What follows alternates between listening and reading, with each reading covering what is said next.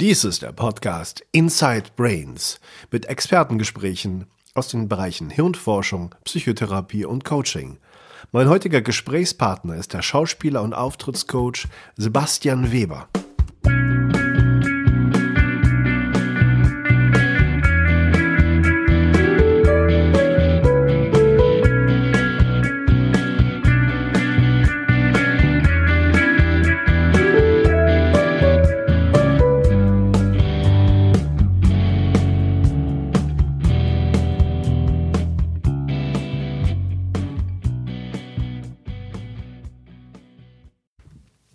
Ein ganz herzliches Willkommen zum Podcast Inside Brains. Mein Name ist Dr. Matthias Wittfurt. Ich bin Hirnforscher, Psychotherapeut und Auftrittscoach. Und heute geht es darum, wie kann man Auftritte gelungen bewältigen. Das heißt, nicht nur bewältigen, sondern wie kann man sie aktiv und auch richtig gut hinbekommen. Das ist eine Frage, die in einer Vielzahl von Zusammenhängen eine Rolle spielt. Wo haben wir nicht alles Auftritte? Natürlich, wenn wir eine Rede halten, wenn wir beruflich ohnehin Auftritte machen müssen, zum Beispiel als Schauspieler, auch als Seminarleiter, als ähm, Workshopgeber und in vielen anderen Lebensbereichen, von denen wir es vielleicht gar nicht so wahrnehmen, haben wir auch Auftritte zu bewältigen. Wenn wir in einem Jobgespräch, in einem Jobinterview sind, wenn wir ein Rendezvous haben und uns von unserer guten Seite zeigen wollen, ist das auch nichts anderes als ein Auftritt, den wir meistern wollen. Wir wollen ja vor einem Publikum, in dem Falle vor ähm, unserem Date, einen guten Eindruck machen und da ähm, möglichst authentisch sein, aber doch nicht irgendwie zu viele Schwächen zeigen wollen und möglichst gut rüberkommen. Welche Mittel sind also notwendig und welche sind angezeigt, damit ein Auftritt wirklich gelungen werden kann.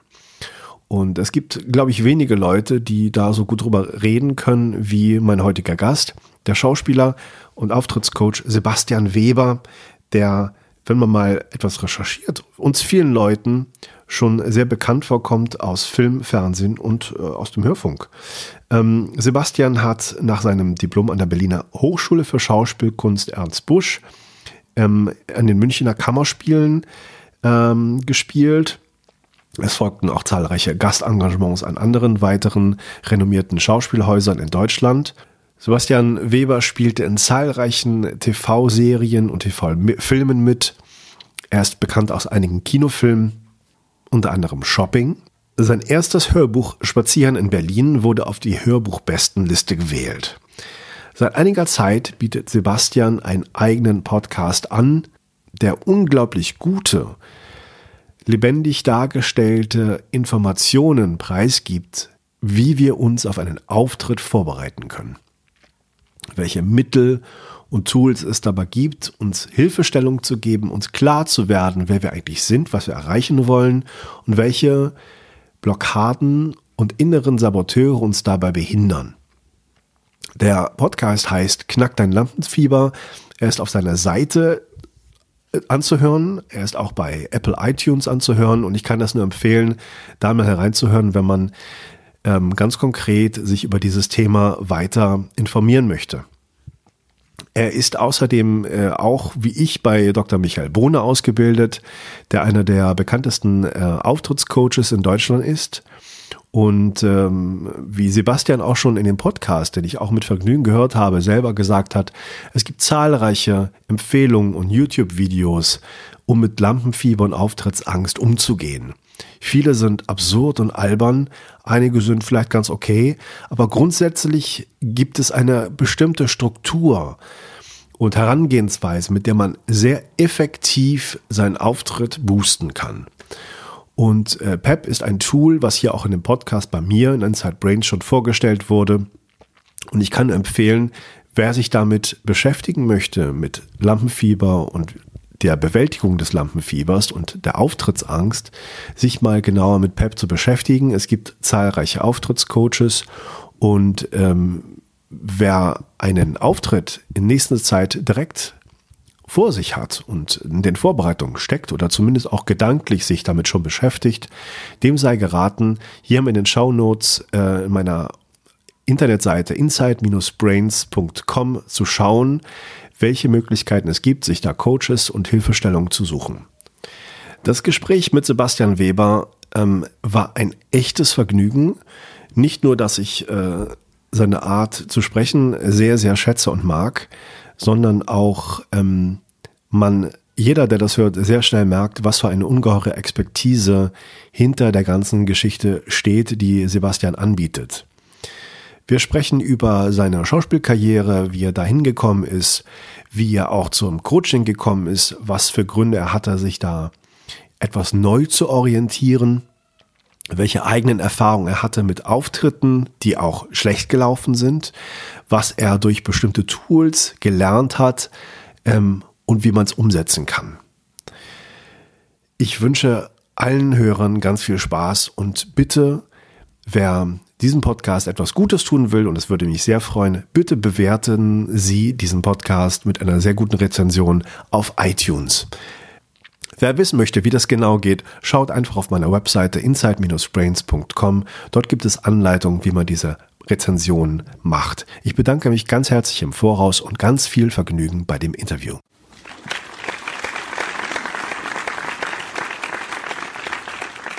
Ich würde dich erstmal willkommen heißen bei Inside Brains.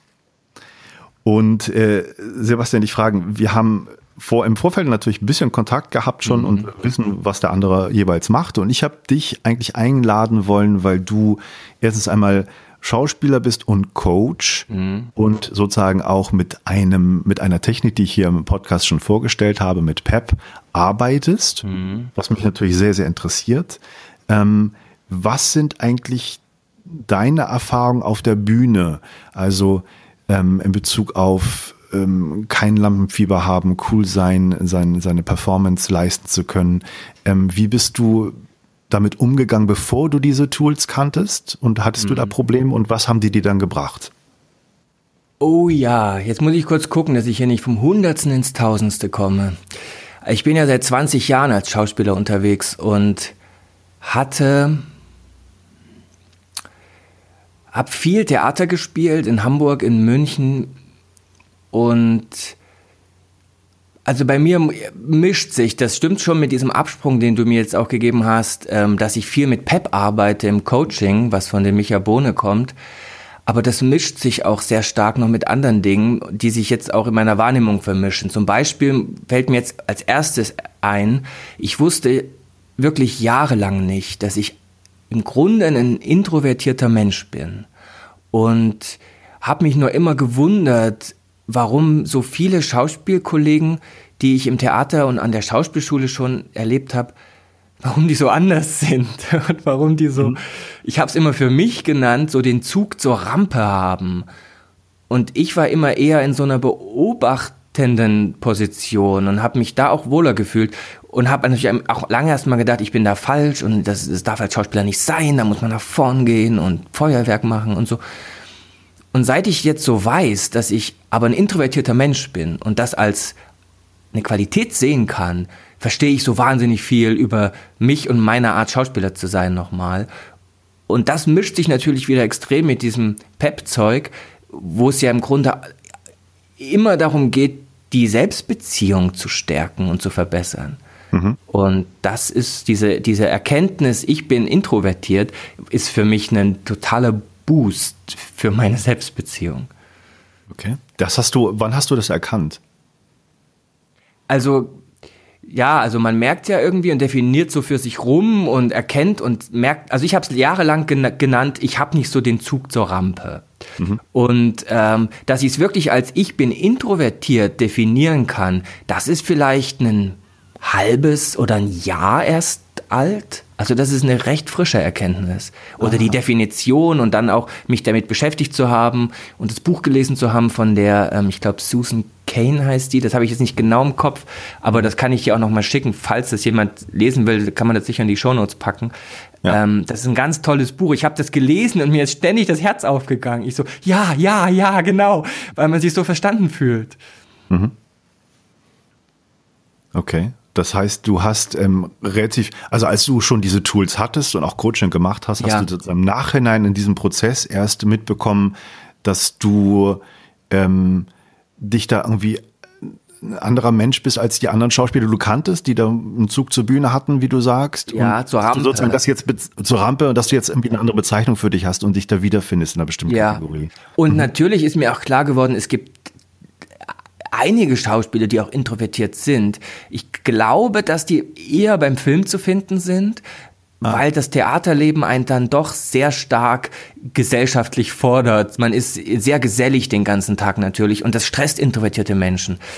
Ähm, hm. Und das ist für mich eben, also ich habe das für mich jetzt wirklich frisch integriert ins Coaching und merke auch, und das, was ich auch so toll finde, man denkt ja immer, introvertiert, das sind die Schüchternen, die den Mund nicht aufkriegen, die komischen am Rand stehenden. Und das stimmt ja überhaupt nicht. Ich bin jetzt vom Grunde erstmal ein kontaktfreudiger, offener, neugieriger Mensch und bin aber, was so meine, ähm, also ich, ich kann wahnsinnig gut für mich alleine fokussiert arbeiten. Das ist so eine typische Stärke von Introvertierten. Und introvertiert heißt eigentlich nur, wie Prozesse im Hirn ablaufen, dass jemand, also wie Verarbeitungsprozesse ablaufen. Und bei Introvertierten ist es eben so, dass die ganz stark nach innen gerichtet sind in ihrer Wahrnehmung. Und das heißt aber nicht, dass die schüchtern sind.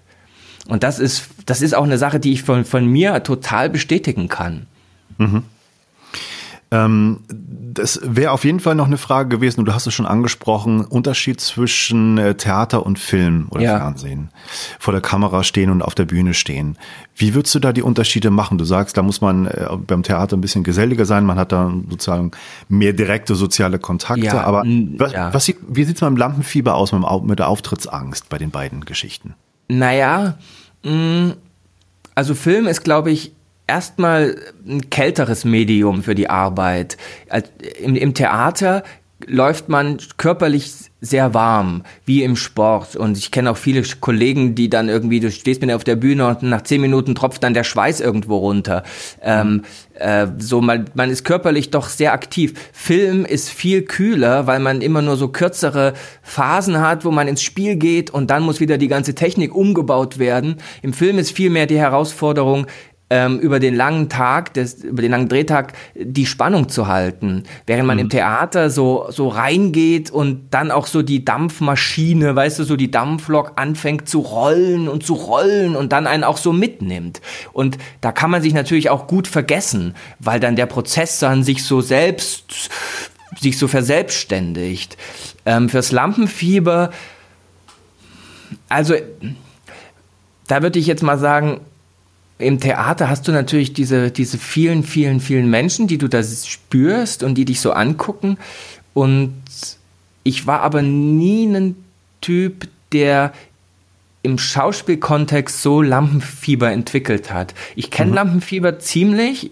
Ich hatte auch richtig schon mal so ein Blackout, aber das waren immer andere Kontexte. Ich glaube, durch, durch mein Schauspielstudium und durch das viele Training hat mich jetzt dieses Lampenfieber, wie man es jetzt so landläufig bezeichnet, auf der Bühne nie erwischt. Mhm. Nee. Und man muss auch sagen, im Theater ist natürlich erstmal das Gute, du hast ja diese Proben. Und äh, sobald die Premiere da ist, hast du diese Sachen im Großen und Ganzen, sind die so eingezirkelt und, und man fängt dann an, sich da drin zu bewegen.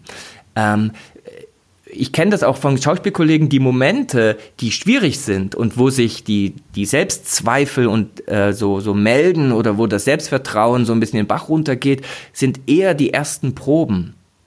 Also mhm. nicht vor Publikum, sondern eben die ersten Proben mit einem Stück, mit einer Figur, wo man dann zum ersten Mal da so losmacht und den Text noch halb kann und dann so wie so ganz hölzern durch die Gegend bewegt, weil alles noch irgendwie unentdeckt ist. Und das sind die Momente, die meine, also die uns Schauspieler, glaube ich, am ehesten stressen.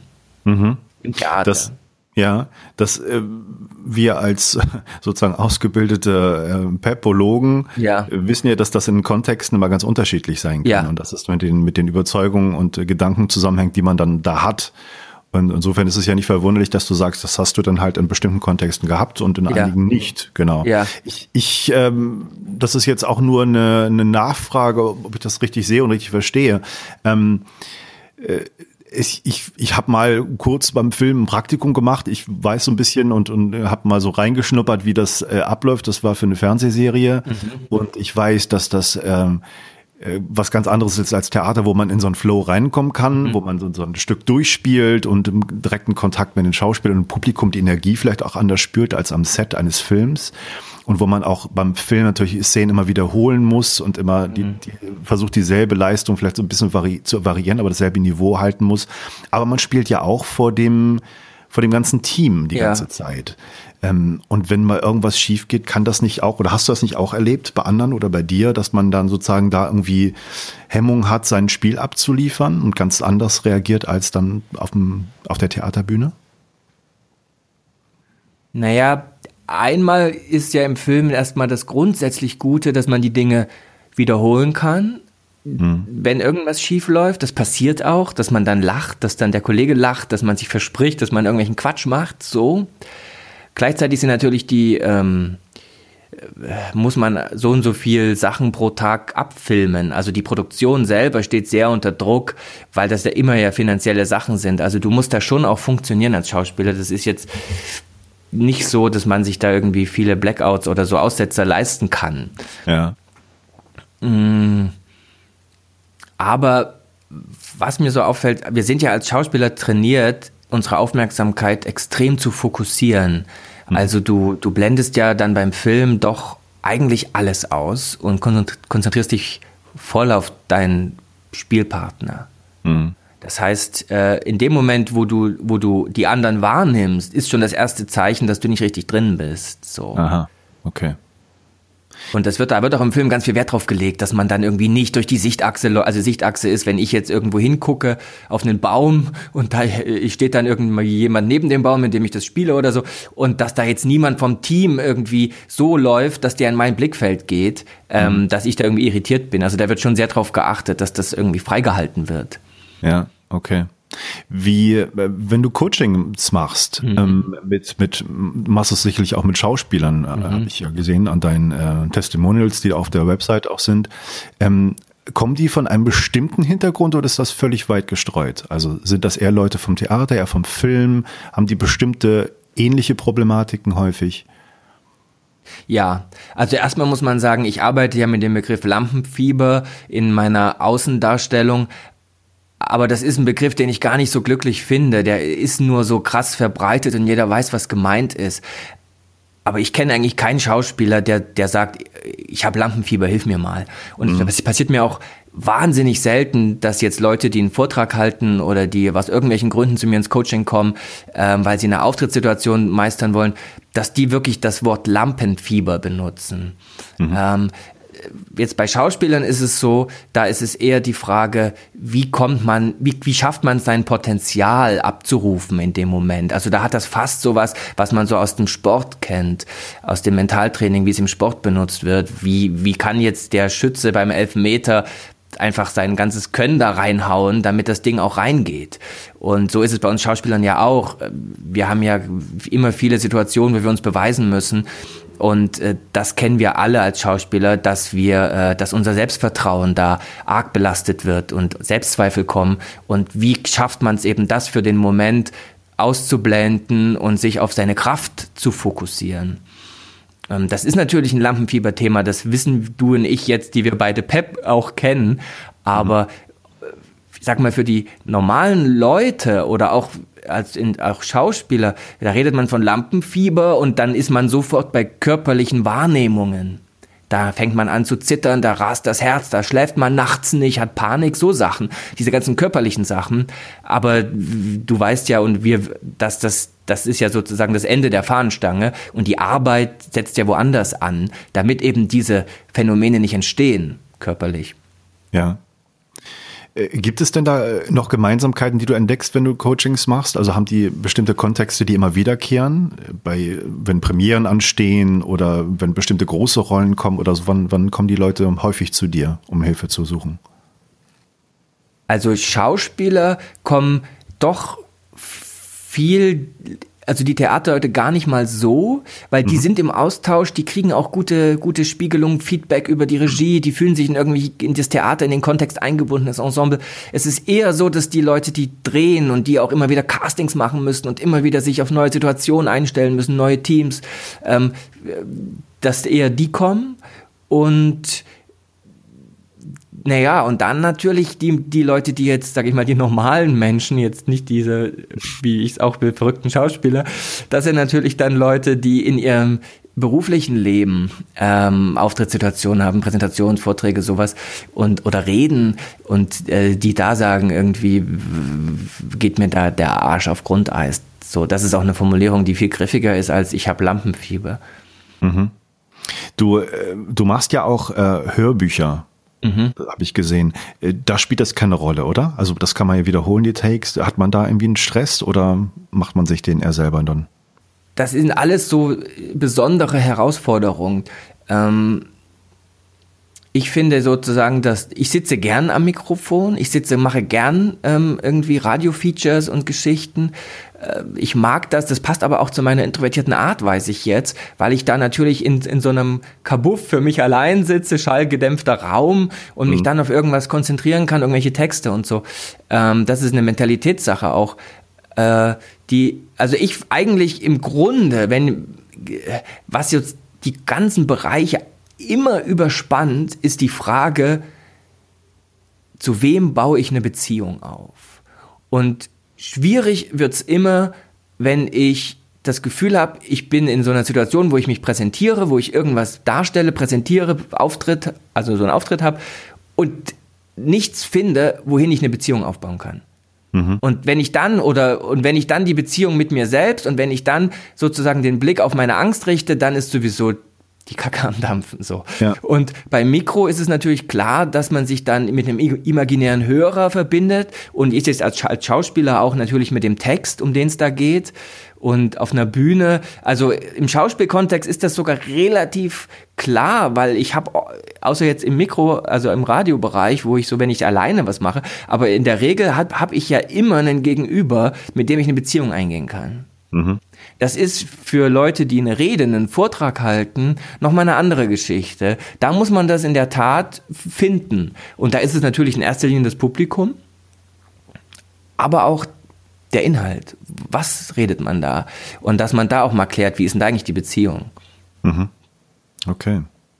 Ähm, ich habe gerade gedacht, ähm, ist es vielleicht für die äh, viele Schauspieler, die dann in dem Kontext Lampenfieber in Anführungsstrichen ein Problem haben, auch wichtig, sich mal austauschen zu können, weil ich habe ähm, ein Interview geführt mit einem bekannten Opernsänger, der hat auch gesagt, dass da auf der Bühne, ähm, wo die Höchstleistung in der Musik wirklich eine Rolle spielt, mhm. sehr viel Stress ist und dass die Leute auch durchaus sehr vehemente, starke Nervositäten auf, dem, auf der Bühne zeigen. Das sieht ein Kollegen, aber die eigentlich gar keine Möglichkeit haben, sich auszutauschen, weil das ein Tabuthema ist. Das Total. sagt keiner, gibt keiner zu. Ja. Und äh, so, so sich dann Hilfe zu holen und, und äh, Tipps zu bekommen, wie man was verbessern kann, hat ja vielleicht auch damit zu tun, einfach mal über das Thema reden zu wollen, einmal zu schauen, ob jemand anders, der sich damit auskennt, dann Feedback geben kann auf eine andere Art und Weise, als man es vielleicht vom Regisseur oder sowas erhält. Ja, vom Regisseur sowieso nicht. Ähm, mhm. Den interessiert das nicht, was da in dir los ist. Den interessiert, wie das Regiekonzept aufgeht und wie du da, sag ich mal, als grüner Typ da rumstehst. Weißt du so, also du bist da ein mhm. Element. Es gibt ja sogar Regisseure, da hat man das Gefühl, man ist irgendwie das verlängerte Bühnenbild jetzt so. Also mhm. da kann man nicht so viel erwarten. Ähm, und das stimmt, das ist ein also totales Tabuthema. Ich, ich glaube jetzt, egal ob, ob in der Schauspielerei oder im normalen Leben. Ja. Äh, viele, ja, für viele ist das ein Thema, du weißt nicht, wohin man sich wendet und man, man tabuisiert es nach außen und auch vor sich selbst. Also ich, ich habe auch, ich habe mit Leuten zu tun, die meisten kommen natürlich erst ein, zwei, drei Wochen vor irgendeinem Termin zu mir mhm. und äh, das verstehe ich auch, weil dann drückt halt der Schuh und dann sucht man sich Hilfe äh, und das zeigt ja aber auch, wie, wie sehr man das für sich selber ausblendet und äh, dass man das erstmal für sich selber auf den Schirm kriegen muss, dass ich da irgendwie Schwierigkeiten habe und dass ich da Hilfe brauche oder zumindest, dass ich mal mir zeigen lassen will, wie ich damit besser umgehen kann. Mhm. Und was zum Beispiel, ich habe vor einem knappen Jahr habe ich mal so eine so eine Art Online-Training durchgeführt über fünf Wochen ähm, nur mit Profischauspielern. Also da durften, da haben dann auch Leute gefragt, die mitmachen können, die, die so aus der Wirtschaft und so, die haben gesagt, nee, das ist jetzt wirklich für professionelle Schauspieler. Und und die habe ich eben ermutigt, wir hatten da so ein, so ein Forum auch, da bitte anonym sich anzumelden. Also ich kannte die Namen natürlich auch wegen der Rechnungsstellung und so, aber ähm, dass die sich anonym anmelden, weil mir war klar, das ist ein Tabuthema und wenn dann auch in dem Forum eine Offenheit herrschen soll, dann, dann, dann hilft das, wenn man da nicht als mit seinem Klarnamen auftaucht. Die Szene ist ja auch nicht groß. Ja. Und das, und da habe ich gemerkt, und das war auch in den Rückmeldungen so, die Inhalte, die ich da so hatte, da kam ganz viel Pep rein natürlich und so, die waren super und spannend und das haben die auch alle gesagt. Also da, ich habe davon total profitiert. Aber was eben als extrem wichtiges Element dieses Trainings noch dazu kam, war genau dieses Forum und dieser Austausch mit anderen Schauspielern, die ähm, auch so, oh, mir geht's genauso und oh, das kenne ich und ich mache da übrigens immer das und so und das haben die als wahnsinnig erleichternd wahrgenommen, weil das klar, ich meine ganz ehrlich, auf der wenn du probst und wenn du, wenn du spielst als Schauspieler, du musst natürlich funktionieren. Wir sind ja alle in unseren beruflichen Rollen, in, in professionellen Kontexten unterwegs, wo wir irgendwie funktionieren müssen. Und da fängt man jetzt nicht an, seine Selbstzweifel und diese Sachen auszupacken. Mhm. Aber gerade dann ist es wahrscheinlich äh, umso wichtiger, so einen Aus Austausch zu haben, weil äh, durch diesen ganzen Druck, äh, Leistungsdruck, auch einen Druck, Geld zu verdienen und einen Job ja. zu haben, äh, kommen ja diese Selbstzweifel eigentlich noch mehr hoch. Ja, total. Mhm. Das, das, also das gibt ja eben dieses wunderbare Zitat, wenn die, die Dinge, die man tabuisiert, die verschwinden nicht, sondern die konserviert man und dann binden die da Energie. Und das ist natürlich total so. Ja.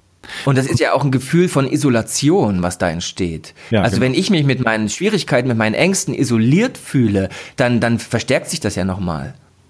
Ja, richtig. Und dieses Online-Training, hast du gesagt, das äh, kam super gut an. Wirst du das da regelmäßig wieder machen? Ist das sozusagen auch eine große Nachfrage dann gekommen oder wie? Also es waren, ich hatte das relativ schlank und schnell mal gestartet. Das gab, glaube ich, so die Möglichkeit, zehn Tage äh, war, geisterte das so im Internet rum und man konnte das buchen und ich hatte das auf Facebook auch mal so platziert und erfreulicherweise waren es 39 Teilnehmer, wo ich erstmal dachte, wow, okay, das ist ja schon mal eine Resonanz. Resonanz dafür, dass das so von 0 auf 100 und innerhalb von 10 Tagen. Mhm. Ähm, ehrlicherweise muss man sagen, dass zwei Teilnehmer ausgestiegen sind. Für die mhm. war das nichts. Der eine meinte, ihm ist es zu abstrakt. Er braucht doch irgendwie einen direkten Kontakt mit einem Menschen. Okay. Und der andere meinte, er kommt hier in so eine Frustration rein, weil er gerade realisiert, dass überhaupt kein Job in Aussicht ist im nächsten halben Jahr, wenn nicht sogar noch länger. Und alles, worüber wir hier reden, wie kann man in Castings Selbstvertrauen aufbauen und so, er kann es gar nicht anwenden und benutzen gerade und es mhm. frustriert ihn nur noch mehr. Okay. Mhm. Und das ist natürlich total nachvollziehbar. Aber die anderen alle haben ähm, mitgemacht und haben mir eben wahnsinnig gutes Feedback gegeben. Und äh, ich habe aber für mich gemerkt, dass ich also ich habe im letzten Jahr nochmal für mich so klargestellt, was will ich auch eigentlich im Leben und als Coach und wo soll für mich die Reise hingehen. Und mir ist klar geworden, dass ich ein totaler Ideenmensch bin und es ähm, und mich faszinieren Ideen, mich faszinieren Konzepte, mich faszinieren neue Entdeckungen und ich möchte mein Leben der Aufgabe widmen, dass ich Menschen dabei helfe, ihre Ideen in die Welt zu tragen. Und mhm. das ist natürlich dadurch dann nicht mehr auf die Schauspielerei beschränkt. Und äh, ich habe mich jetzt entschlossen, diesen Test, den ich da mit den Schauspielern gemacht habe, in einen größeren Rahmen zu stellen und auch anderen Leuten zugänglich zu machen, äh, die eben ja Vorträge halten, die da eben Ideen in die Welt tragen wollen. So muss ich es immer wieder sagen, weil da merke ich sofort, wie so, so eine körperliche Aufrichtung bei mir passiert. Mhm. Ähm, jetzt hatte ich gerade noch eine Frage, die ich, äh, weil du so interessant erzählt hast. Ah, ich weiß. Mhm.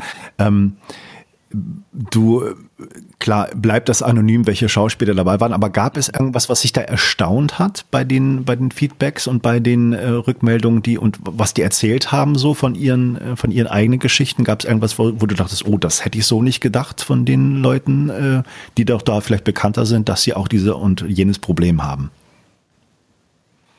Also es war schon auch für mich gut. Ich habe das zum ersten Mal in so einem großen Rahmen gemacht, ähm, in so einer Gruppe, sagen wir mal so. Sonst mache ich das ja in Einzelsachen mit Schauspielern. Mhm. Ähm, und es waren Leute dabei, die totale Anfänger sind. Es waren Leute dabei, die im Moment noch im Off-Theaterbereich unterwegs sind. Und es waren Leute dabei, die man kennt von der großen Kinoleinwand und die, äh, deren Gesichter man sofort zuordnen kann. Mhm. Ähm, die also äh, etabliert und vielleicht sogar berühmt sind.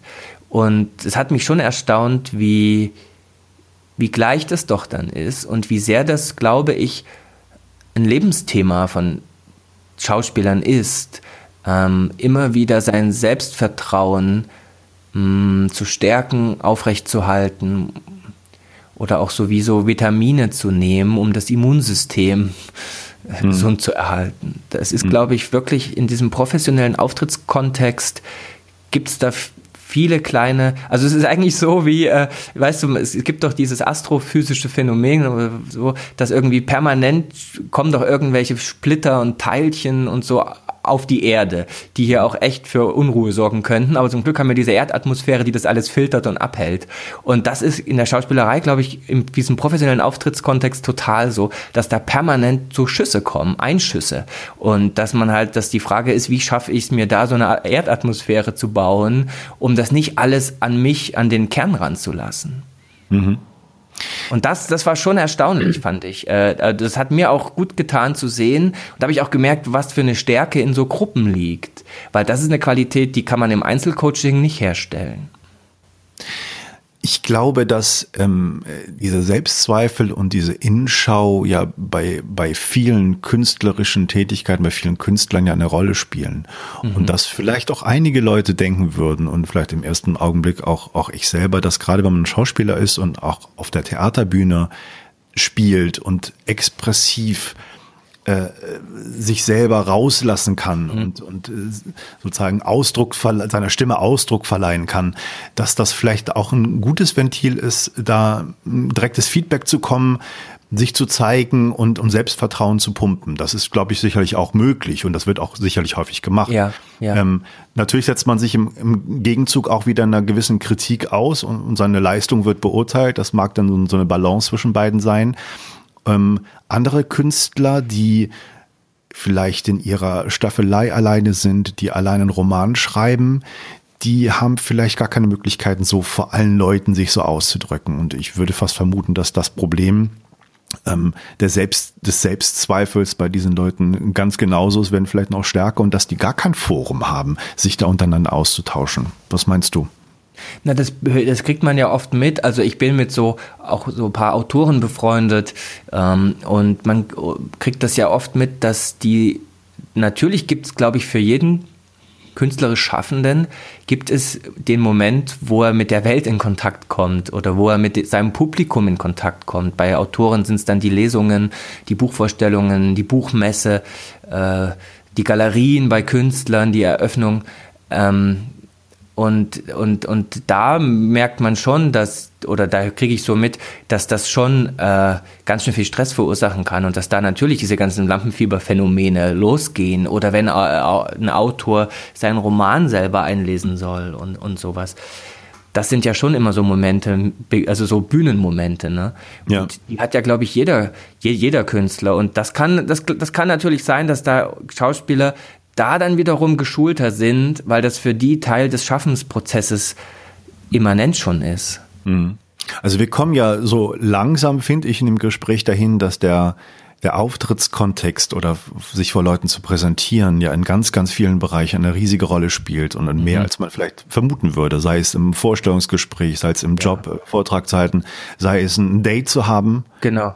Äh, das höre ich auch immer. Das kriege ich immer gespiegelt, dass Leute dann sagen, oh ja, es war eigentlich das Auftrittsthema, ähm, aber ganz ehrlich, ich profitiere da als Mensch so davon. Mhm. Und ich bin auch inzwischen so weit, das kann, das kommuniziere ich jetzt nicht so, aber eigentlich ist es Persönlichkeitsentwicklung. Ähm, ganz klassischen Sinn. Man macht mit sich, man, man setzt sich Situationen aus, die man nicht gewohnt ist. Man, man, man verlässt diese berühmte Kom Komfortzone. Ja. Man wächst an solchen Situationen und man macht dann Erfahrungen mit sich im besten Fall, die, die sich gut anfühlen. Und das ist ja ein totaler Wachstumsprozess. Hast es gibt sogar, da kann ich sagen, es gibt hm. sogar, das, äh, ist, wir hatten in der Schauspielschule so ein Buch, das wurde uns immer so empfohlen, Zen in der Kunst des Bogenschießens. Ah ja. Mhm. Und da ging es eben darum, wie, wie man, äh, wie so jemand, ich glaube aus den 30er Jahren von Eugen Herrigel ist das, glaube ich, geschrieben, ähm, wie man halt über dieses Bogenschießen bei so einem japanischen Meister und dieses immer wiederholen, wie man da auch diesen ganzen Zen-Gedanken entdeckt. Und ich finde für mich total, und es gibt dann auch, habe ich gesehen, so Bücher wie Zen in der Kunst der Teezubereitung. Und das finde ich hoch faszinierend, weil das zum Beispiel die Tee Teezubereitung ist ja eigentlich ein banaler, einfacher Vorgang. Und, ähm, und so geht's mir mit dem Auftreten auch, dass ich eigentlich inzwischen für mich so weit bin, das fast spirituell zu rahmen und sage so, so Zen in der Kunst des Auftretens, weil das, mhm. das ist sozusagen der, das kulminiert in diesem Auftritt. Das ist so dieses, diese, dieser Brennpunkt. Aber es geht um viel mehr. Und das ist auch das Schöne, wenn es um viel mehr geht. Dann kommt man aus diesem technischen Rhetorikquatsch raus, halt mal die Hände so. Mhm. Ja, das geht dann um, um authentisch sein auch. Ja. ja. Um Menschwerdung. Ich meine, jetzt ist ein großer Begriff, aber, aber wenn das, das passiert natürlich. Also das geht um, ja, es geht um Menschwerdung. Mhm. Du hast äh, vorhin erzählt, dass, ähm, lass mich kurz überlegen, wie du das gesagt hast, dass wir ähm, beim Auftritt, ähm, und wie hast du das gesagt? Ähm, und, und da wollte ich gerade so ein bisschen anschließen, dass du bei vielen Leuten merkst, dass sie selber eigentlich kurz vor Schluss sozusagen, wenn, wenn Auftritt mhm. naht, dann sich Hilfe suchen und mhm. im Vorfeld auch gar nicht erkennen, dass sie da vielleicht Probleme haben. Und wir sind ja alle große Meister in der Selbsttäuschung. Mhm. Hast du vielleicht ganz konkret irgendwie Tipps, Fragen, die man sich an sich selber stellen kann, um zu merken, da habe ich eigentlich ein Problem? Oder da muss ich mich eigentlich oder möchte ich mich eigentlich entwickeln, was Auftritt angeht, vor Leuten reden, in welchem Kontext auch immer. Du meinst so eine Art Selbstscan, wo mhm. man sagt, und jetzt ist der Punkt erreicht, wo ich mir Hilfe suche. Ja. Also ich glaube, es muss nicht sein, dass man sich im Vorfeld fertig macht, wie Hölle. Es muss nicht sein, dass man schlaflose Nächte hat, dass man Panik bekommt. Äh, also wenn das der Fall ist, dann kann man sehr gut ähm, ähm, das abfedern, indem man sich Hilfe sucht. Und es ist natürlich immer die Frage, was will man? Will man so Augen zu und durch? Ich will nur überleben. Das ist mhm. so für viele erstmal so der erste Einstieg. Ähm, aber spannend wird's natürlich in dem Moment, wo man sagt, so jetzt haben wir die ganze Angst mal so ein bisschen runtergeregelt.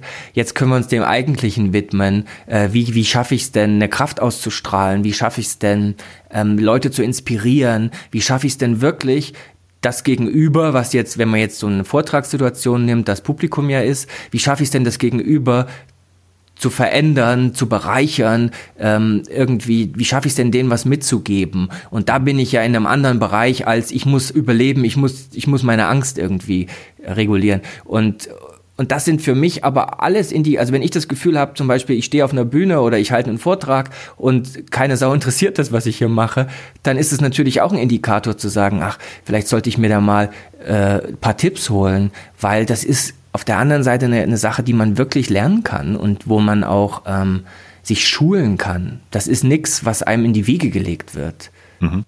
Das heißt, es, du würdest auch sagen, dass, dass jeder eigentlich lernen kann, egal welches Rüstzeug erstmal mitbringt. Ja, ja. ja. Und vor allen Dingen vor dem Hintergrund, dass man nicht anfängt zu sagen, äh, ich habe so ein Bild, wie man so auf einer Bühne zu sein hat. Und viele denken dann irgendwelche extrovertierten ähm, Menschen. Aber das ist ja überhaupt nicht so. Also äh, viele Wissenschaftler und wenn man sich diese ganzen TED Talks anguckt, wo, von denen ich ja auch ein großer Fan bin, mhm. viele Wissenschaftler sind, glaube ich, auch introvertierte Menschen. Das ist, glaube ich, Teil des, des wissenschaftlichen Prozesses, dass man sich so einkapselt und so forscht und so und das auch durchhält. Und, oder zumindest, wenn man erfolgreich dann noch ist. Und ähm, und es geht ja eher darum zu sagen, wie, wie schaff's ich denn mit meiner Art Mensch zu sein, auf eine Bühne vor andere Menschen zu treten und denen da was ähm, zu vermitteln, was mitzugeben. Mhm. Und das finde ich, wenn man das, also wenn zum Beispiel irgendwie ein Bekannter oder ein Freund drin sitzt äh, oder die Eltern und sagen irgendwie, das hast du toll gemacht, ich habe dich überhaupt nicht erkannt, dann ist es ja eher ein Signal zu sagen, da läuft irgendwas falsch. Ja, ganz genau. Ähm, vielleicht nochmal andersherum gedreht. Was glaubst du sind eigentlich die Zutaten oder was, was sind die, die Bausteine dazu, dass jemand einen hochinteressanten, fesselnden Vortrag hält und die Leute inspiriert und, und die Aufmerksamkeit auf sich zieht? Was, was braucht es dafür eigentlich? Also ich, ich finde, man sollte im Vorfeld erstmal für sich klären, was auch immer da auf mich zukommt, kann ich das und will ich das? Ähm, bei vielen fängt es schon an, dass sie das für sich als Zwang definieren, das gar nicht wollen. Mhm. Und, ähm, und dann auch sagen, ja, ich muss ja den Vortrag, das ist so. Wenn man sagt, klar, vielleicht ist das für dich jetzt die Faktenlage, aber es ist eine wahnsinnig schlechte Voraussetzung, unter Zwang auf eine Bühne zu gehen. Also sich im Vorfeld erstmal zu fragen, warum mache ich das eigentlich? Wie kann ich da was finden? So Viktor Frankl mäßig, also ähm, das ist ja dieser Psychotherapeut, der ganz viel über, über, über, wir Menschen sind Sinnwesen und sobald wir uns mit einem Sinn verknüpfen, werden wir zu Menschen und dann können wir auch jedes Wie aushalten. Es hat er ja wohl im Konzentrationslager auch selbst erfahren am eigenen Leib und beobachtet, dass es da Menschen gibt, die mit schwierigsten Situationen dann doch irgendwie nochmal anders oder besser umgehen als andere und mhm. hat gemerkt, dass da immer so ein Warum, ein starkes Warum im Spiel ist und das spielt hier natürlich auch eine Rolle. Äh, äh, was ist denn, was, was habe ich denn für einen Warum? Warum mache ich das? Was will ich denn damit bewirken? Und da was zu finden, was einen unter Strom setzt oder was einem zumindest körperlich ein gutes Gefühl vermittelt, das finde ich total wichtig im, im Vorfeld und sich eben die Frage zu stellen, kann ich das? Und oft muss man sagen, äh, ja klar, die meisten Menschen können erstmal ganz einfach vor anderen Menschen stehen und reden. Wenn jemand in der Kneipe sitzen kann und zu einem Thema seinem Kumpel bei einem Bier was erzählen kann, dann kann derjenige das auch auf einer Bühne. Mhm blöd ist ja, die Frage ist ja eher, warum macht er das auf der Bühne plötzlich anders und denkt, er müsse irgendwie sonst wie sein? Und ja. das finde ich sind erstmal zwei ganz klare Fragen. Und dieses kann ich das, würde ich noch ein bisschen äh, modulieren Richtung, kenne ich mich im Thema aus? Also kenne ich das? Mhm. Und äh, wenn man für sich sagt, ja, ich kenne mich im Thema aus und ja, ich will das, ich weiß, warum ich das mache, dann ist schon mal dann ist so mal der Boden richtig gut bereitet, finde ich. Und dann wäre so im nächsten Schritt da ja, gibt es halt diese, diese fünf Fallen, in die man so tappen kann, mhm. um einen Auftritt zu versemmeln. Und ähm, äh, dieses gut sein wollen, geliebt werden wollen oder gut gefunden werden wollen als zweites, ähm, sich selbst irgendwie scheiße finden, mhm. ähm, innerlich klein werden, schrumpfen und eine blöde, ungünstige Beziehung zum Publikum aufbauen als fünftes. Das sind so diese, die, die fünf Klassiker, die, ich habe bisher noch keinen Menschen getroffen, der nicht mindestens einen an Bord hat davon. Aha. Eher mehr. Und, ja. und da ist es natürlich total gut, das zu umgehen. Und ich habe dafür, also ich kenne die auch vor allem über Michael Bohne und ähm, habe die, also ich kenne sie einerseits, muss man sagen, aus eigener Erfahrung, weil als Schauspieler ist es einem wahnsinnig vertraut, diese fünf Fallen. Aber so diese Theorie dazu habe ich dann bei Michael Bohne kennengelernt und fand es total faszinierend, das so an meine Praxis an, an damit andocken zu können, an meine Erfahrung. Und ich habe da für mich so Antworten gefunden, die, ähm, die man jetzt in der Kürze der Zeit jetzt nicht auffächern kann, aber um eher zu sagen, statt gut sein zu wollen, ähm, wie schafft man es da in den Prozess zu gehen? In den, in den Moment reinzugehen, weil dieses Gutsein wollen hat immer mit einem Ergebnis zu tun, was irgendwie am Ende formuliert wird. War das gut? Also man ist die ganze Zeit in irgendwie einer Zukunft und einer Befürchtung von der Zukunft. Und da ist natürlich die Frage, wie schaffe ich es in den Prozess, in den Moment reinzugehen? Mhm. Und das geliebt werden wollen ist ja auch eher was, was aus einer Bedürftigkeit kommt. Also da will man irgendwie aus einem Defizit heraus von außen was haben, eben Liebe oder gemocht werden. Und da ist natürlich ganz klar die Antwort, ich bin auf der Bühne in der Situation, wo ich die Beziehung gestalte oder in einer Auftrittssituation. Das kann ja selbst sein, wenn ich ein Webinar gebe oder wenn ich einen Podcast aufnehme. Ich bin, das ist ja auch eine Auftrittssituation. Und ich bin derjenige, der die Beziehung gestaltet. Ich bin also derjenige, der initiativ werden muss. Und ich kann, das ist natürlich fatal, sich dahin zu setzen, mental und zu sagen, ich will aber jetzt geliebt werden. Nee, ich muss anfangen zu lieben. Ich muss der Erste sein, der den Kuss gibt sage ich jetzt mal so. Und, und da ist eben so die Sache, wie schaffe ich es in meine Fülle und in meine Kraft zu gehen? und sich selbst scheiße finden, okay, das ist ein Lebensthema, das sind wir beim Selbstwertgefühl.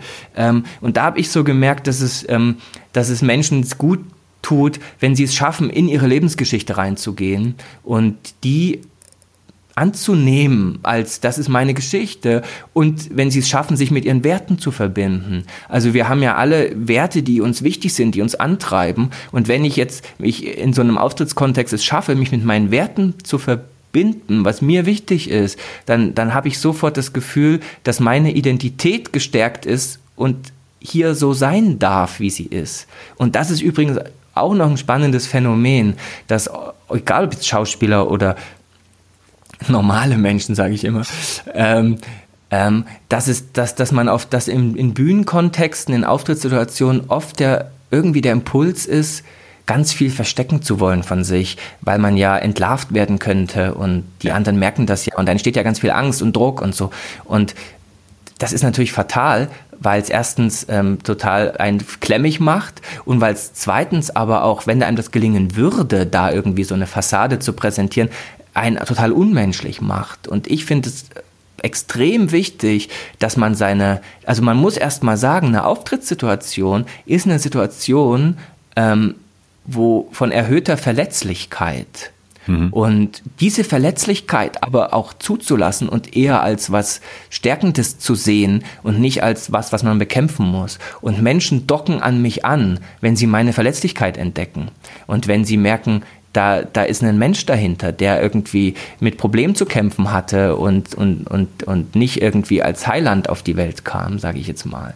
Hm. Und, und das finde ich eben auch wichtig, statt sich selbst scheiße zu finden und darunter zu putzen, sondern so seine Verlässlichkeit reinzunehmen, sich mit seinen Werten zu verbinden und daraus eine Kraft zuzuziehen. Und äh, dieses innerliche Schrumpfen, naja, gut, da ist es relativ einfach zu sagen, schau doch, dass du in deiner Größe bleibst, geh doch in deine Größe rein. Und da ist es aber auch so, dass ich dann auch gern von Augenhöhe spreche, weil es geht ja nicht darum, in irgendwie eine Überlebensgröße zu kommen und vielleicht mhm. sogar Leute abzuwerten. Ich halte auch überhaupt nichts von diesen komischen Vorschlägen, die zu Lampenfieber rumgeistern. Stell dir doch das Publikum nackt vor. Ich verstehe gar nicht, was das soll, weil ganz ehrlich, ich will mir kein Publikum nackt vorstellen. Ich finde erstens das eine Abwertung wenn ich mir denke, da sitzen ganz viele nackte Menschen, das empfinde ich als Abwertung. Ich muss doch nicht abwerten, um mich aufzuwerten. Und ich finde es auch als wahnsinnig indiskret und unangenehm, mir das vorzustellen. Also ich finde, ich weiß gar nicht, was dieser Tipp soll. So und äh, da finde ich eben eher die Frage, wie schafft man es denn, den Leuten auf Augenhöhe zu begegnen? Und sich jemanden nackt vorzustellen, während ich da angezogen bin, das ist ja nun alles andere als Augenhöhe. So. Sollte man nicht Letztes meinen. noch, um das fast zuzumachen, mit, diesen, mit dieser ungünstigen Beziehung da finde ich, ähm, ist natürlich die Frage, wie schafft man es, eine günstige Beziehung herzustellen zu, zu den Leuten. Und da bin ich ein großer Fan von, ähm, klingt vielleicht ein bisschen pathetisch, aber da auch sich zu fragen, wie, wie kann ich denn in die Träume der Leute gehen? Also mhm. wenn man einfach da, das sind ja alles Menschen mit Träumen, die da gegenüber sitzen. Und wenn man es irgendwie schafft, mit dem, was man da performt oder was man da preisgibt, was man da vermittelt in der Situation, ähm, wenn man es schafft, also es gibt diesen Spruch irgendwie, ähm, unterstütze jemand mit seinen Träumen äh, oder unterstütze jemand bei, sein, bei der Erreichung seines Traumes. Äh, das finde ich einen ganz inspirierenden Spruch, mhm. weil da sind wir jetzt wieder in einer anderen Situation. Oft ist ja so, dass wenn Leute auf einer, in einer Bühnensituation stehen, und wie gesagt, Bühne ist für mich auch ein Webinar geben, ob das jetzt online, offline ist, das ist ein Riesenbereich, dann, dann sehen sie sich so, als ich bin der Held der Geschichte und da gucken mir Leute zu. Aber das ist, das ist falsch, das ist Quatsch. Ähm, wenn man jetzt mal vom Storytelling drauf guckt, du bist nicht der Held. Weil der Held ist die Person, die sich verändert in der Geschichte. Mhm. Und damit ist schon mal klar, dass das Publikum muss der Held sein, weil es geht darum, dass die sich verändern. Und die Rolle, die mir zufällt, wenn ich einen Vortrag halte oder was auch immer, ich bin der Mentor, die klassische Figur des Mentors. Star Wars der Yoda, der dem Helden hilft, von A nach B zu kommen. Und natürlich muss so ein, oder ist so ein Mentor eben, damit sind wir wieder bei diesen Träumen, ist jemand, der es schafft, in die Träume des Helden zu gehen und ihm zu helfen, seinen Traum zu erreichen im Großen formuliert. Mhm. Wow, also ähm, in kurzer Zeit super Statements, die viel zusammengefasst haben. Ich bin begeistert. Ah, das freut ähm, mich, das war jetzt wirklich sehr kurz. Aber ich glaube, die Essenz ist klar geworden. Super, okay. Ähm, Wie bist du eigentlich zu Michael Bohne gekommen? Das ist ja eigentlich äh, auch etwas als Schauspieler ungewöhnlich da zu landen in seinen Seminaren, oder? Ja, ich habe halt gemerkt, dass ich am Theater nicht glücklich werde. Damals wusste ich noch nichts von introvertiert, extrovertiert. Ich habe nur gemerkt, das ist nicht der Ort, an dem ich Kraft entfalte. Und ähm, ich war in der blöden Situation, dass ähm, ich war in einem der besten Theater, manche sagen sogar eines der besten Theater weltweit ähm, und äh, fühlte mich da in einem goldenen Käfig gefangen und hatte das Gefühl, ich bin hier nicht glücklich und habe entschlossen zu kündigen und meine Kollegen meinen, bist du wahnsinnig, es gibt hier 100 Schauspieler, jeden Abend sitzen Kollegen im Publikum, die beneiden uns, dass wir hier auf dieser Bühne stehen. Du kannst doch nicht jetzt sagen, du gehst. Und das war, hat mich auch echt einiges an Zeit gekostet, wirklich zu sagen, doch, ich mache das jetzt. Weil das, weil mir war klar, dass ich äh, hier was, echt was hinter mir lasse, wo ich mich auch gefragt habe, ähm, bin ich jetzt undankbar? Oder, mhm. also. Äh, das Theater war aber nicht in Hannover, oder? Nee, das ist die, die Münchner Kammerspiele. Das Hannover Theater ist sicher auch ein sehr gutes Haus, aber hat jetzt nicht ganz den Weltruf oder so irgendwie, wie das, wie die Kammerspiele. Und ja. man kommt noch dazu, dass man als Schauspieler auch sehr früh schon so gebrieft wird. Also eine meiner Schauspielerinnen meinte immer, Talent verpflichtet. Und mhm. da ist was dran, so, aber das kann einen auch zum Gefangenen machen. Und also wie gesagt, als ich mich dann entschlossen hatte, das, dem Theater den, den Rücken zu kehren und mein Glück irgendwie anderweitig in der Welt zu suchen, ähm, ähm, habe ich mit einer Coaching-Ausbildung ganz klassisch erstmal angefangen, um irgendwie zu denken, da ist was, ich glaube, ich wäre gern Coach, aber gleichzeitig ist so eine Coaching-Ausbildung ja super, um sich selber auf die Schliche zu kommen, weil man halt die ganzen Übungen erstmal mit sich selber macht und so. Und, und, und dann war irgendwann der Punkt, wo ich gemerkt habe, ich möchte gerne meine Schauspielerei doch wieder stärker mit ins Boot holen, die ganzen Erfahrungen, die ich da habe, wie kann ich das mit dem Coaching verbinden? Naja, klar, und da ist man bei Auftrittscoaching. Und ähm, ähm, es gab dann noch so ein kleines Erlebnis in meinem Privatleben. Ähm, ich, ich, musste auf der, ich wurde, ja, ich musste, siehst du, da ist es nämlich, genau das war auch der Grund. Ähm, ich musste auf der, ähm, auf der Konfirmation meines Neffen so, so, eine Rede halten. Meine Familie meinte, Mensch, du bist Schauspieler, du kannst das doch und so. Und ähm, ich hatte aber Reden halten gar keine Erfahrung. Und das war eben so ein Moment, wo, wo ich total weggerutscht bin. Und da hatte ich auch einen Blackout. Da stand ich richtig da und wusste nicht mehr weiter. Und, und das war mir hochpeinlich, weil man muss sich vorstellen, jetzt, ich ich trete als Schauspieler im Tatort auf, man kennt mich irgendwie, ich bin im Fernsehen unterwegs, Filme, in denen ich mitgespielt habe, liefen auf der Berlinale, ich war in einem der besten Theater, also so, um das jetzt mal so aufzuladen, dieses, mhm. die eine Seite meiner Person und dann stehe ich ja. da irgendwie auf einer Konfirmationsfeier und habe einen Blackout. Ich habe mich wahnsinnig geschämt. Und ähm, es ging auch wirklich nicht weiter. Ich musste dann die Rede aus meiner Jackentasche äh, fingern und habe sie dann abgelesen bis zum Schluss. Und, okay. ähm, und, und das war dann, glaube ich, nochmal so der letzte Impuls zu sagen, ähm, Moment, Coaching und, und warum passiert dir das und das, was ist hier los? Und wenn man sich so dann auf den Weg macht, Lampenfieber eingibt und so und bei YouTube landet, da kriegt man eben diese schrecklichen Tipps zu hören. Stell dir die Leute als nackt vor. Mhm. Also da ist auch ganz klar, ich will mir meine Familie nicht nackt vorstellen. Das hilft mir hier überhaupt nicht in dem Moment. Und, ähm, und da war ich dann wahnsinnig froh, als ich über Google ähm, auf Michael Bohnen gestoßen bin und habe da Sachen gelesen auf seiner Website und mir war sofort klar, das hat Hand und Fuß, der Mann weiß, wovon er redet und er, er coacht klassische Musiker, also Spitzenperformer im künstlerischen Bereich und da habe ich mich einfach angemeldet und gesagt, jetzt gucke ich mir mal an, das erste Modul Aha. und da bin ich hängen geblieben und habe Feuer gefangen und habe dann diese ganze Ausbildung gemacht, diese drei Module PEP und habe dann eben noch dieses Auftrittscoach draufgesetzt, um noch mal einen Schritt tiefer zu gehen. Okay. Und wie bist du, ähm, was gab es für, eine, für einen Traum letztendlich auch von dir, ein Schauspieler zu werden? Was, was waren da so deine Motive eigentlich? Ja, das frage ich mich ehrlich gesagt heute noch. Mhm. Äh, weil das gibt immer diesen Mythos so, man hat da so, man ist da so Schauspieler und hat da so einen Traum. Und das stimmt. Ich war, also das Krasse ist, es gab für mich keine Alternative. Das war von klein auf klar, dass ich Schauspieler werde. Du bist in der DDR aufgewachsen. Genau, ich bin in Leipzig aufgewachsen, ich bin 76 geboren, ich bin, hatte also meine Kindheit noch schön in der DDR mhm. und dann mit 13 kam so die Pubertät und es wurde irgendwie hormonell farbig und dann war gleichzeitig ging so der Vorhang auf der eiserne, die Mauer ging weg und es wurde auch die ganze Welt wurde farbig, also das war sozusagen weggespült von allen Enden, so das Leben ging in alle Richtungen los und ähm, und ich war aber immer, es war es war wirklich klar, dass ich Schauspieler werde. Da gab es nichts dran zu rütteln. Aha. Und auch meine Eltern haben das immer gesagt, der wird mal Schauspieler. Und ich habe von Kindheit an Kindertheater gespielt und mitgemacht. Und so war es dann auch. Ich habe mein Abitur gemacht, ich habe den Zivildienst gemacht, ich habe mich an der Schauspielschule beworben, in Berlin, das ist so die beste, die es so gibt im deutschsprachigen Raum habe mich beworben, bin genommen worden und habe studiert. Und habe dann erst im Studium selber gemerkt, dass es da Leute gibt, die sich 20 Mal bewerben und dass hier 2000 Bewerber auf 20 Stellen, also dass das sozusagen ein krasser Filterprozess ist. Mhm. Und ich habe das erst im Studium so richtig realisiert. Okay, du bist jetzt, du wirst, du bist jetzt hier Schauspieler. Willst du das eigentlich? Mhm. Und da hatte ich eine mega Krise im zweiten Studienjahr, weil ich, da habe ich mich zum ersten Mal gefragt, hä, will ich das eigentlich? Warum will ich das denn? Und ähm, das sind Prozesse, die haben meine Kommilitonen, hatten das schon vorher, weil Leute, die sich jetzt, sage ich mal, zehnmal bewerben an der Schauspielschule, die werden natürlich ganz anders geprüft, als jemand, der da irgendwie, sage ich mal, gleich so mit reinrutscht. Und du hast, Und, dich, hast dich da beworben, hast das gleich bekommen? Ja, Okay. Und damit war nie die Situation, dass ich das wirklich prüfen musste. Und ich habe es dann geprüft im Studium und war dann eigentlich am zweiten Studienjahr auch in so einer Krise, dass ich dachte, ich breche ab. Ja. Und dann haben meine Eltern gesagt, ah, mein Junge ist hier das Studium, jetzt machen wir, mach das doch mal zu Ende und das wäre doch irgendwie sinnvoll. Und dann habe ich gedacht, ja, stimmt schon, ähm, ist ja auch irgendwie eine Ehre hier zu sein. Dann habe ich halt zu Ende studiert, das Diplom gemacht, habe aber danach alle Angebote ab abgelehnt. Also ich weiß, da kam jemand zu mir und meinte, du, wir würden gerne, willst du im Burgtheater Wien vorsprechen? Ich würde dich gern vorstellen, ähm, dem Intendanten und ein paar Regisseuren. Wir würden, du darfst sogar mit dem Flugzeug kommen, von Berlin ist das ja weit.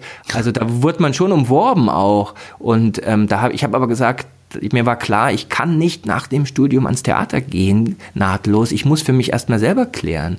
Mhm. Und das ist meine persönliche Geschichte, ist immer die Geschichte mit, ich bin irgendwie nicht, ich bin kein Vollblutschauspieler. Bin ich nicht. Muss man mit aller Härte sagen.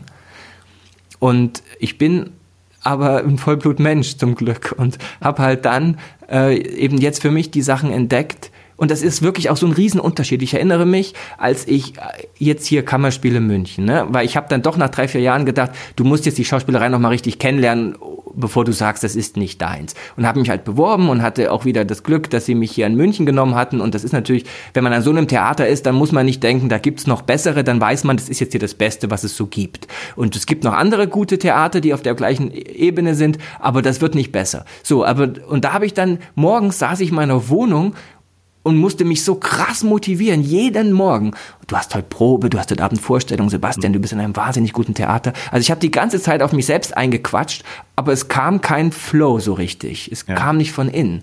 Und, und jetzt, wo ich mich mit dem Coaching beschäftige und eben mein Online-Business in dem ganzen Lampenfieberbereich aufbaue, ich merke erstmal, wie toll sich das anfühlt, wenn Dinge wirklich von innen kommen. Und mhm. wenn ich morgens, ich bin heute Morgen um sechs aufgewacht und aufgestanden, habe kalt geduscht, Wim Hof mäßig und, ähm, und habe den Tag begonnen voller Energie und denke manchmal, krass, am Theater bist du so um elf aus dem Bett dich geschält, weil du irgendwie so halb depressiv und kraftlos warst. Und ich muss mich überhaupt nicht bequatschen, weil ich voller Energie bin. Ja. Und das ist halt so ein Unterschied, wenn man für sich einen Ort oder eine, den, den Boden findet, auf dem man gedeiht. So muss man es vielleicht nennen. Ja, ja, Wahnsinn. Ähm, das lag auch, also das bringst du auch nicht in Zusammenhang, deine deine geringe Energie oder deinen, deinen geringen Schub, den du damals hattest mit der ja. Art von Stücken, die du da spielen musstest, dass das einfach nicht gefiel, was du da für, nee, für Stücke hattest. Nee, ich bin nicht aus dem Holz geschnitzt. Punkt. Das okay. muss, muss ich wirklich mit, muss ich mir auch noch sagen, weil ich natürlich von kleinster Kindheit auf äh, äh, die Identität habe, ich bin Schauspieler und ja. ich bin's auch ein Teil. Ähm, ich kann das auch, das weiß ich. Und es ist aber nicht, dass ich, dass das meine komplette Identität abbildet, sondern das ist ein Teil von mir. Ich sehe mich wirklich als Part-Time-Actor, als mhm. Teilzeitschauspieler und kann voll dazu stehen. Das heißt nicht, dass ich ein Hobby-Amateur bin. Ich mache das professionell, aber das ist nur ein Teilbereich meiner meines Wollens und meiner Person. Mhm. Und, ähm, und dieses andere, das hat auch ganz viel mit dieser introvertierten Sache, mit meiner Neugier zu tun. Ich bin, ich, ich brauche Input in meinem Hirn, ich, ich, neues Wissen fasziniert mich und sowas. Und da bin ich natürlich im Vortragsbereich super aufgehoben, weil da geht's ja auch um Wissensvermittlung. Sebastian, wir sind uns so ähnlich. Sind wir? In der Beziehung auf jeden Fall schon, ja. Ähm, ja, schade, würde ich gleich gerne gegenfragen, aber du interviewst mich ja hier. können wir nochmal irgendwann ändern. Ja. Wie sieht's mit deinem Repertoire eigentlich aus? Gibt es da Sachen, die du bevorzugt gerne machen möchtest, gemacht hast? Was ist so in deinem Kopf drinne? Als Schauspieler? Mhm, als, als Schauspieler, ja. Fühltest du dich äh, in dramatischen Rollen wohler als in Komödien? Spielst ja. du Klassiker lieber als moderne Stücke? Wie geht die Zukunft als Schauspieler bei dir weiter? Ähm, das ist jetzt echt schwer zu beantworten, weil ich habe dem Theater schon ganz schön den Rücken gekehrt. Ah, okay. ähm, ich habe 2010, das sind sieben Jahre, das letzte Mal Theater gespielt und hatte letztes Jahr noch mal eine Anfrage von den Kammerspielen, die ich angenommen hatte, weil ich dachte, nach sieben Jahren wollte ich mal gucken, wie es so ist. Ja. Und da habe ich aber für mich gemerkt, nee, ich bin damit durch mit ah. dem Thema. Hast du und denn noch nicht gespielt? Ähm, ne, die ganze Produktion ist nochmal geplatzt. Das war auch so, wo, wo ich mir dann gefragt habe, was muss das Schicksal dir eigentlich noch sagen, Sebastian? So, also da gehst du nach sieben Jahren wieder ans Theater und ja. denkst irgendwie, oh, wie geil, das hat auch was von, man entdeckt noch mal eine alte Liebe neu. Weißt du, man kennt auch das Gefühl, dass man irgendwie seiner Jugendliebe begegnet, nach Jahren und sich so gegenüber sitzt und sie anguckt und denkt, ich weiß genau, warum ich damals in dich verliebt war. Weißt mhm. du, wenn man sowas nochmal entdeckt. Und so ging es mir mit dem Theater. Ich, ich, hab, ich bin dahin und war so, eigentlich war ich ich ganz verliebt, weil ich so wusste, was ich alles mag an diesem Schauspielerberuf. Und dann war ich da wieder im, in dem Alltag drin und ähm, habe aber für mich gemerkt, nee, es hat einen Grund, warum ich anders verheiratet bin. Und, ähm, und dann hat eben noch diese ganze Produktion ist noch geplatzt wo man so dann wirklich denken musste, okay, also das ist jetzt einfach, das nehme ich jetzt einfach mal knallhart als Zeichen und mache einfach das weiter, was ich jetzt schon angefangen habe. Ja. Und diese Frage mit diesen Rollen, die ist wirklich schwer zu benennen, weil das wird man auch in Interviews manchmal von Journalisten so gefragt. Und ich dadurch, also das Tolle an der Schauspielerei ist, dass man so das Leben von anderen Menschen kapert, ne? Mhm. Weil man halt in so, in so Figuren reingeht und man schaut halt durch die Figuren durch die Augen eines anderen Menschen auf die Welt.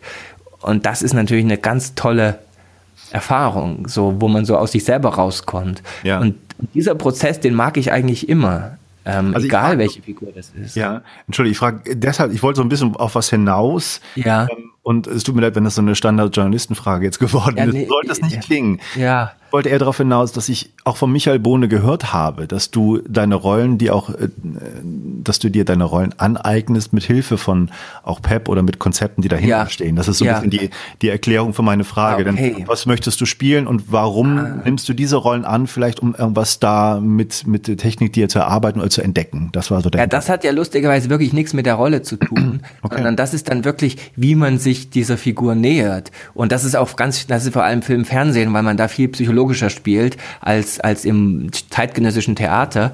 Und da kann man wirklich ganz klar sagen, also das kann man ganz einfach runterbrechen, wenn diese Psychotherapie, die ich da von Bohne gelernt habe und oder von Michael Bohne, Entschuldigung, mhm. und die ich da, äh, die ich jetzt als im Coaching, also ich bin ja kein Therapeut und wird das auch nicht, äh, also mache ich auch nicht, aber im Coaching anwende, da geht es ja eigentlich darum zu sagen, dass man Leute aus ihrem emotionalen Chaos herausführt oder sie begleitet, wie sie ihr emotionales Chaos für sich ordnen und befrieden. Und das Lustige ist, als Schauspieler mache ich genau das Gegenteil. Um eine Figur zu entdecken, mache ich halt, gehe ich halt in das emotionale Chaos eines Menschen rein. Mhm. Und, und um eine Figur kraftvoll zu spielen, muss ich das emotionale Chaos eines Menschen spüren. Und, ähm, und, das, und die Tools, die man da bei, bei äh, im PEP zum Beispiel benutzt, äh, wenn man die, die sind keine Einbahnstraße, die kann ich halt einfach umdrehen und dann kann ich ein emotionales Chaos erschaffen. Und, und, und, und das mache ich wahnsinnig gern. Also es ist, ist so der Moment gekommen, wo man ein Beispiel bringen müsste. Gell? Aber also, also wenn man jetzt zum Beispiel eine ganz klassische Sache ist, dieser Selbstvorwurf im PEP. Also man hat irgendein Thema als Mensch und das stresst einen, das, das belastet einen und dann ist, stellt man sich auch die Frage, mache ich mir in Bezug auf das Thema einen Vorwurf? Und dann kommt oft die Antwort ja, wenn das jetzt so der Fall ist und dann bearbeitet man das, dass man diesen Selbstvorwurf befriedet, weil der eben so Stress konserviert und immer wieder neu aufkocht.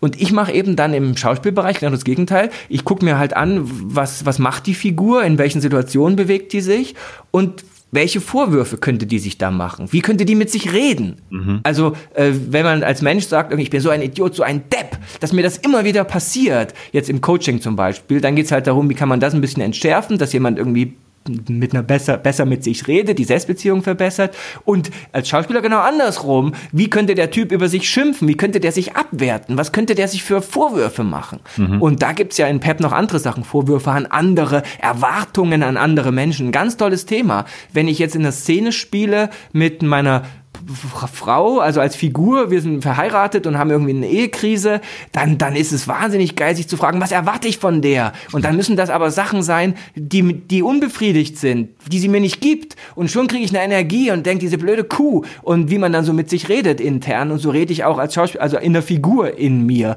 Also ja. ich kapere halt diese Selbstdialoge ähm, und, und, und lad die auf mit, mit diesen Big Five, wie sie im Pep heißen. Ja.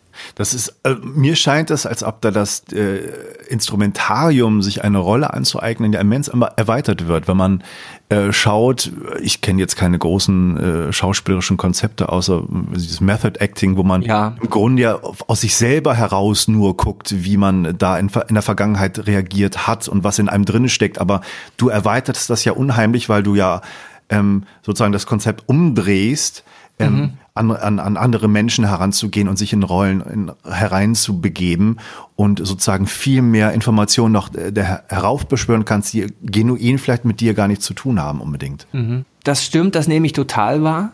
Also ich habe das Gefühl, ich war noch nie als Schauspieler so sehr ich stand noch nie so sehr meiner Figur zur Verfügung, mhm. ähm, weil es gibt ja immer das Thema, dass man Sachen von sich einbringt und so, äh, das doppelt sich. Und ich hatte eben das Gefühl jetzt, dass ich wirklich sehr klar auf die Figur gucken kann und nicht irgendwie, was will denn der kleine Sebastian irgendwie, wie will der denn geliebt werden, jetzt mal ganz doof gesagt. So. Mhm. Ähm, und was ich aber, was man aber schon auch sagen muss, ist, ähm, also jetzt, wenn ich jetzt so mit Schauspielern zusammenspiele und das sind dann wirklich, äh, es gibt ja wahnsinnig, wahnsinnig tolle Schauspieler in Deutschland, wirklich auch Weltklasse-Schauspieler und ähm, äh, intuitiv machen die das, machen wir das alle so. Okay. Also das ist jetzt nichts, wo ich sagen würde, das ist jetzt eine totale neue Bereicherung der Schauspieltechnik. Ich finde aber für mich kann ich ganz klar sagen, Dinge intuitiv zu machen ist ja das eine, aber sobald man Dinge irgendwie kon konkret greifen kann, es ja. beschleunigt den Prozess bei mir. Ja. Genau, das, das glaube ich auch. Insofern ist es ja schon etwas, um äh, sich in die Rolle hineinzubeben, etwas, etwas eine gewisse Klarheit und ein Konzept. Ja, das stimmt. Klarheit die Klarheit, das ist vielleicht was Neues. Das stimmt. Ja. Dass man sagen kann, da gibt's ganz klare Sachen, auf die man achten kann. Und wenn man diese Knöpfe drückt, dann, dann kommt man schneller in Emotionen rein. Ja. Mhm, ähm, lass uns doch noch mal ganz konkret über dein, äh, dein Angebot reden. Ähm, denn ich denke, wenn jetzt Leute zuhören in verschiedenen Kontexten, Kontexten vielleicht auch Schauspieler, ähm, die mhm. das mitbekommen und sagen, ja, eigentlich genau, das würde ich auch gerne mal probieren, das brauche ich auch und dieser Austausch mit anderen, auch anonym oder sowas, ist eigentlich eine, eine großartige Idee. Ähm, gibt es da irgendwas, was du anbieten kannst oder was du in deine, auf deine Website reinstellst oder was sind so deine, deine Ideen, die, was du Leuten geben kannst?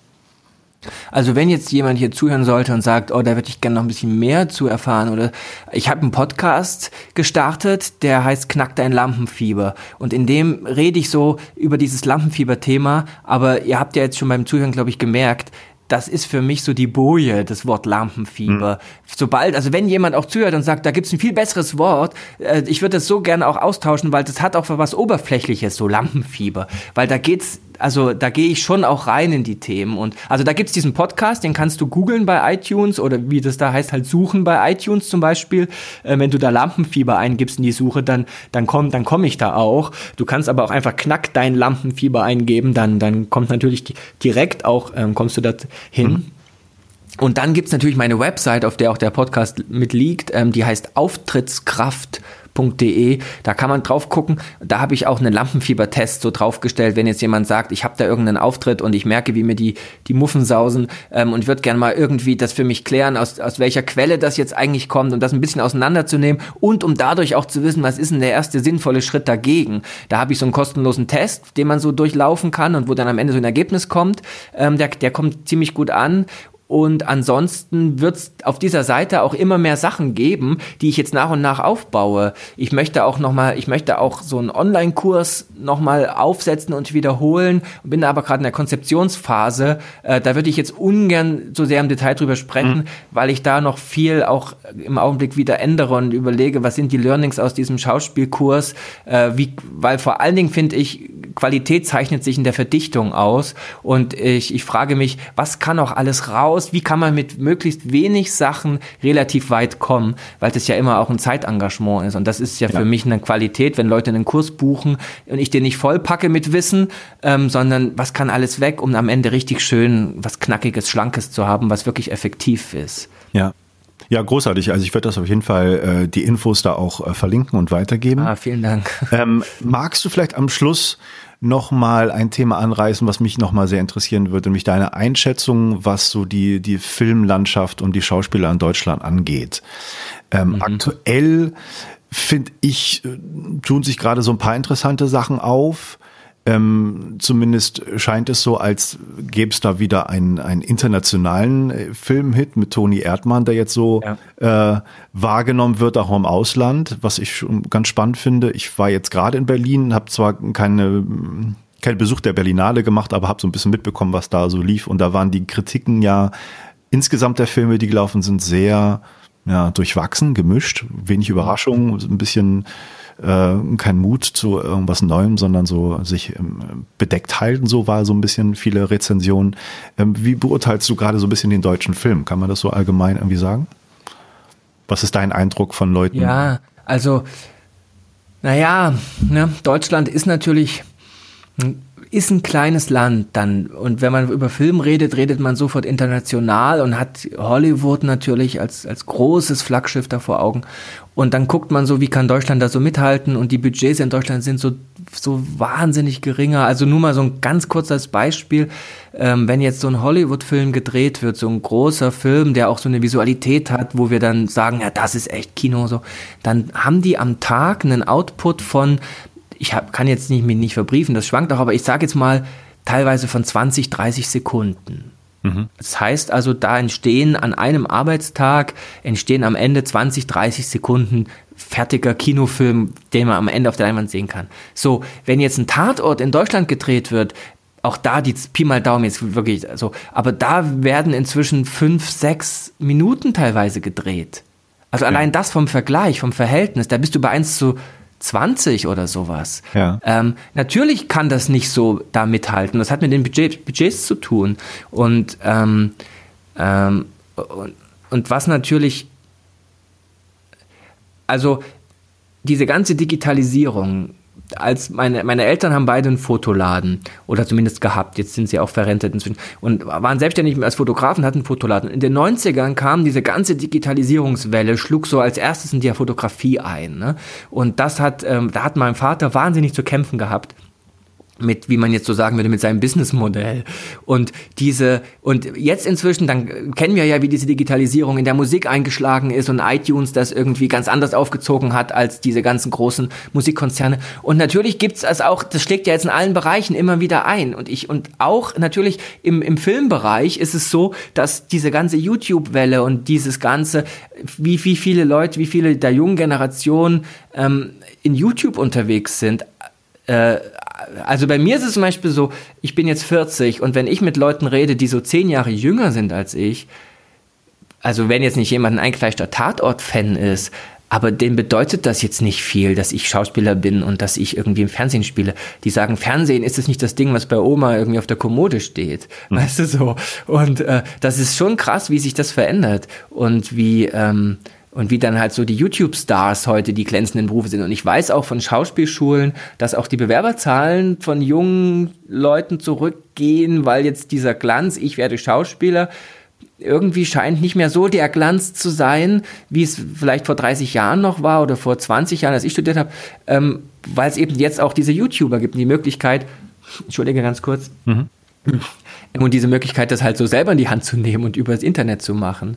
Ja. Und ähm, ja, und gleichzeitig ist es ja so, dass ähm, diese, diese, dieser Serienhype ja so voll am Laufen ist und ich bin auch Teil davon, äh, sich tolle Serien anzugucken und aber das gucke ich natürlich nicht, indem ich die ARD einschalte um 20.15 ja. Uhr, sondern das gucke ich, indem ich mir eine DVD in den Laptop schiebe mhm. oder indem ich es eigentlich streame von ja. Netflix oder ich will gar keine Werbung machen, also von irgendwelchen Portalen, die wir alle kennen. So. Mhm. Und, und, und da ist aber auf der anderen Seite weiß ich, dass da in der Filmbranche auch viel jetzt am Umbruch ist und auch geguckt wird, wie kann man international, also oder europäisch so Serien aufziehen. Und zum Beispiel die Serie Weißen See, äh, die fand ich wahnsinnig toll und wahnsinnig gelungen, was das angeht. Mhm. Und ja, ja. Und das vielleicht so ja. Grober drüber Helikopter drüber Flug. Ja, genau, okay.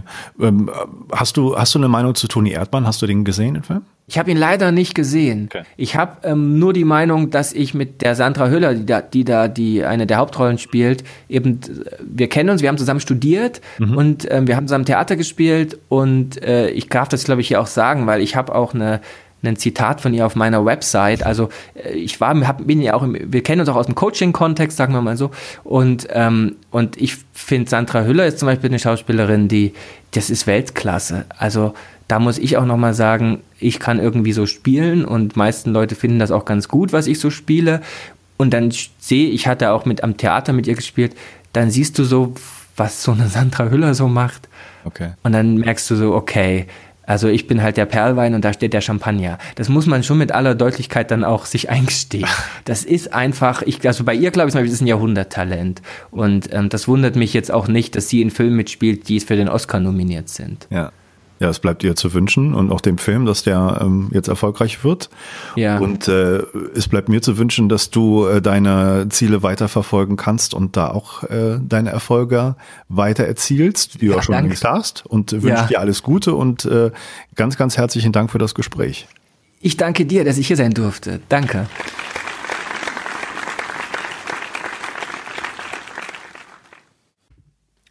Liebe Hörerinnen und Hörer, das war das Interview mit Sebastian Weber. Bevor es jetzt für euch, bevor es jetzt für Sie wieder weitergeht in den Alltag, äh, ins Reich der Träume, ins Reich der Arbeit oder wo auch immer hin, ähm, noch ganz kurz ein Hinweis. Wer sich verbessern möchte, wirklich gute Auftritte hinlegen möchte, ohne Angst, sondern mit einem Gefühl von, ja, da habe ich richtig Lust drauf und das bringt mir Spaß, dann kann ich nur empfehlen, sich wirklich mal ernsthaft Gedanken zu machen, sich einen Auftrittscoach zu suchen. Manche Problemfelder, die einige Leute mitbringen, lassen sich schon in einer Sitzung lösen. Es gibt verschiedene Möglichkeiten, an Auftrittscoaches heranzukommen, die auch diese Methode PEP beherrschen und äh, die in ihrer Arbeit dadurch sehr effektiv sind. Egal, ob sie vor einer versammelten Mannschaft ein, eine Rede halten müssen, ob sie beruflich äh, etwas vorstellen müssen, ob sie im Alltag vor anderen Leuten einfach besser kommunizieren und sich äh, besser anderen Leuten präsentieren möchten. All diese Punkte lassen darauf schließen, dass sie einen Auftrittscoach gut gebrauchen können wenden Sie sich doch einfach an Sebastian Weber, wenden Sie sich an mich oder schauen Sie einmal auf den Link in den Show Notes, welche Auftrittscoaches in Deutschland es schon gibt, in Ihrer Nähe womöglich, die von Dr. Michael Bohne ausgebildet worden sind. Ich werde diese Informationen alle bereitstellen. Die Preise, die diese Coaches verlangen, sind ganz unterschiedlich. Holen Sie sich doch einfach ein unverbindliches Angebot, was so eine erste Stunde kosten würde. Und ähm, machen sie eine wirkliche Veränderung in ihrem Leben, dass sie Spaß haben, vor anderen Leuten zu reden, aufzutreten, zu performen. Es könnte wirklich eines, etwas ganz Grundsätzliches ändern. Wenn Sie das möchten, nur zu. Nochmal vielen Dank fürs Hören und alles Gute bis zum nächsten Mal.